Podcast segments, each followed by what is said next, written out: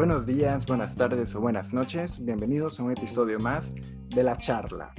El día de hoy vamos a continuar destruyendo mitos o leyendas sobre la sexualidad. Y conmigo, como siempre, Kay. Y esta vez nos acompaña Yeka. ¿Cómo estás, Yeka? ¿Cómo estás, Kay? Hola, chicos. Yo genial. ¿Ustedes? Hola, hola. Yo estoy muy contenta el día de hoy. Me encanta hablar sobre estos temas. Muy bien, pues vamos a comenzar y el primer mito del día de hoy es para vos, Yeka. ¿Es cierto que existe la comida afrodisíaca o es pura leyenda? Vamos a ver los matices.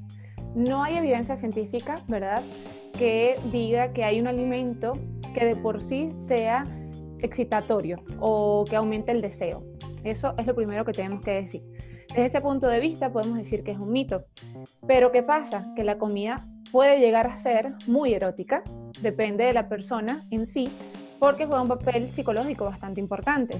Por lo que, digamos, que puede llegar a ser afrodisíaca dentro de un contexto, sí puede llegar a ser afrodisíaca. Que también es cierto que eh, mantener una alimentación adecuada eh, va a tener o va a darle a esa persona pues un beneficio a nivel de salud, ¿no? Que a la hora de la relación sexual pues va a ser beneficioso. Pero digamos que el mito, que supongo yo que es de lo que hablamos en, este, en, esta, en esta frase, es de que si, por ejemplo, me como unos camarones y ya a la media hora estoy súper deseosa, no. En ese caso es un mito, pero bueno, que le puedo jugar con la comida, la comida es bastante erótica, además que tenemos que sumarle a esto texturas, el olor, los sonidos que hacen las comidas, o sea, ya eso entra de, de ese componente como erótico de la pareja. Pero bueno, por eso te digo, científicamente no, ya cada quien puede darle los matices que quiera. Cada quien. Exacto. Pero sí es importante recalcar, y perdón, no es que me comí el chocolate y listo, ya, por esto es que tengo el deseo sexual activo. No. Pero que sí puedo usar el chocolate para la relación sexual. Pues vamos a continuar con vos, Kay. El mito que te tengo preparado es la masturbación, en este caso en el hombre, causa eyaculación precoz. Muy interesante tu pregunta porque hemos hablado mucho sobre los beneficios de la masturbación y hemos concluido que es saludable.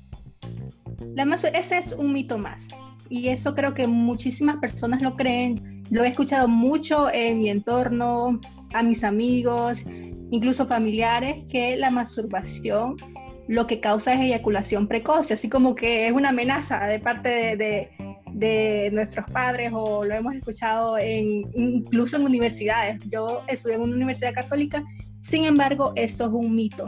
De hecho, cuando alguien presenta eyaculación precoz, uno de los ejercicios es una técnica que se llama parada y arranque, donde eh, les piden a las personas que, a los hombres en ese caso, que se masturben para lograr controlar la eyaculación. Es decir, se masturban y cuando ellos sienten que están a punto de eyacular, en ese momento frenan, se relajan, respiran y luego continúan.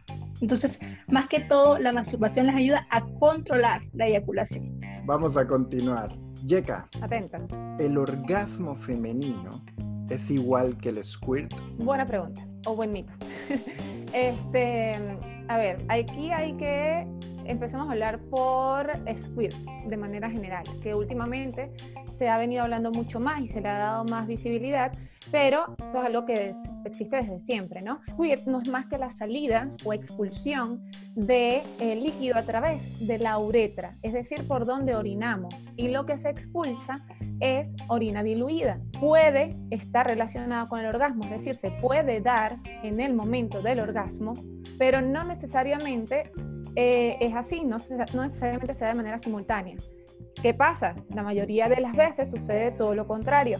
Se tiene un orgasmo sin que la mujer experimente squirt. Además, que, bueno, para explicar un poco, en el momento del orgasmo, ¿qué sucede? Hay una contracción involuntaria de todos los músculos de la zona pélvica y, bueno, y de los músculos en general, ¿no? Pero esta contracción, eh, digamos que hace un poco más difícil la salida del, del porque para el squirt lo que necesito es todo lo contrario, estar relajada para esa expulsión.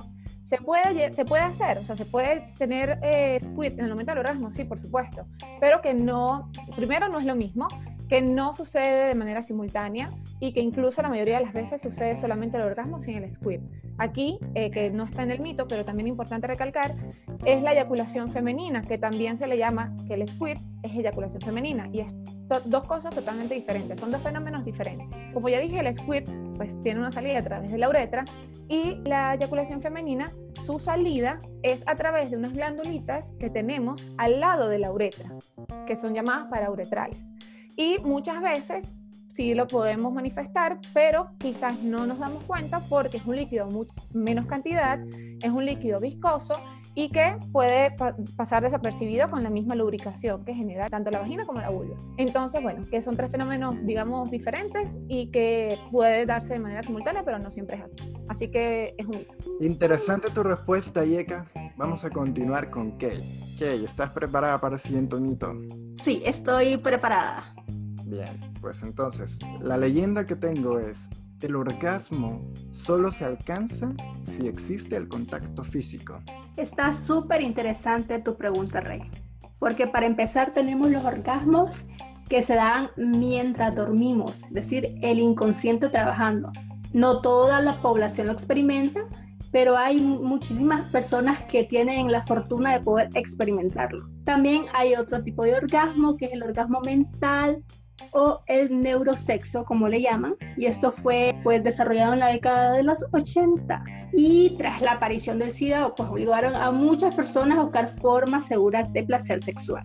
Bueno, para empezar diciéndote que es una técnica que va a ser aprendida, no es nada fácil y es todavía más difícil para los hombres. Se trata de ejercitar tu mente, tienes que ejercitarla mucho porque solo lo vas a hacer pensando, haciendo respiración, ejercicios pélvicos, más fantasías.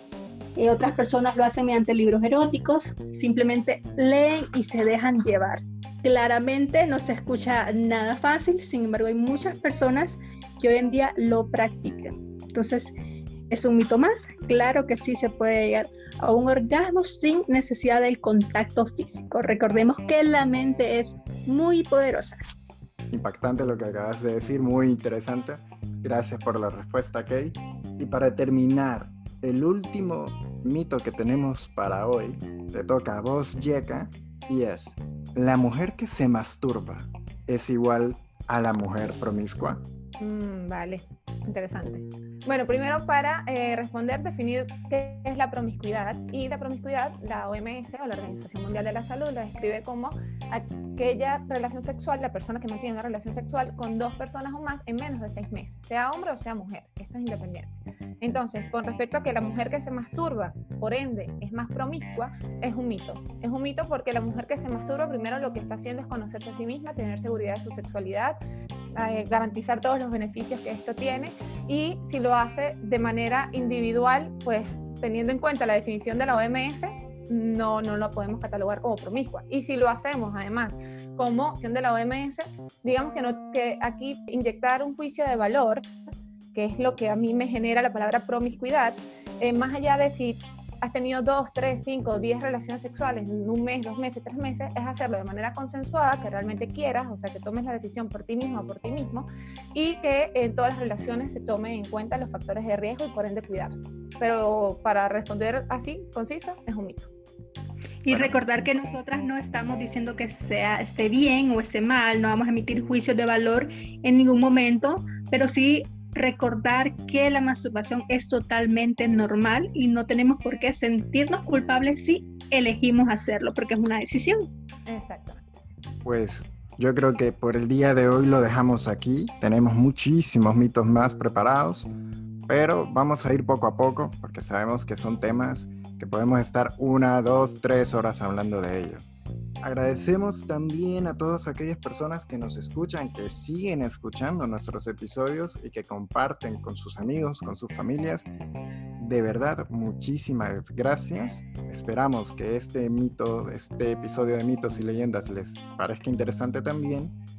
Y yo creo que nos despedimos ya, chicas. ¿Les parece bien si terminamos por hoy?